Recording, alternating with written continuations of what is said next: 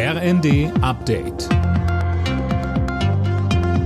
Stündlich neu. Auf den Punkt informiert. Ich bin Imme Kasten. Über Nord Stream 1 wird wohl ab der nächsten Woche wieder russisches Gas nach Deutschland fließen. Russlands Präsident Putin erklärte am Abend, dass Gazprom seiner Verpflichtung in vollem Umfang nachkommt. Wie viel Gas nun nach Ende der Wartung der Pipeline tatsächlich fließen wird und wie lange, das sagte Putin nicht. Aktuell wird Nord Stream 1 noch gewartet. Schon im Vorfeld hatte Russland die Gasmenge gedrosselt. Die Bundesregierung will die Gasspeicher in Deutschland noch vor dem Winter zu 90 Prozent füllen. Russland, der Iran und die Türkei wollen in Syrien enger zusammenarbeiten. Das haben die Staatschefs der drei Länder am Abend nach einem Treffen in Teheran erklärt.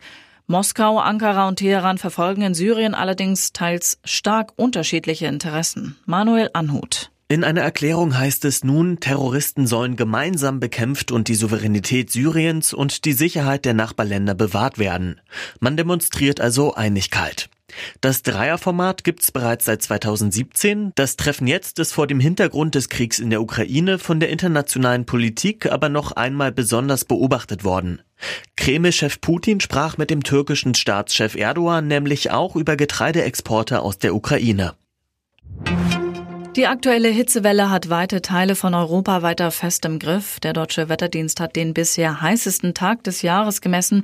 In Duisburg war es demnach gestern mit 39,5 Grad am heißesten. Und auch heute werden ähnlich hohe Temperaturen erwartet.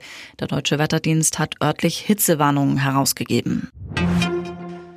Der US-Streaming-Dienst Netflix hat das zweite Quartal in Folge zahlreiche Abonnenten verloren. Das Minus liegt bei knapp einer Million, etwas weniger als man erwartet hatte. Netflix bleiben jetzt noch 221 Millionen zahlende Kunden. Alle Nachrichten auf rnd.de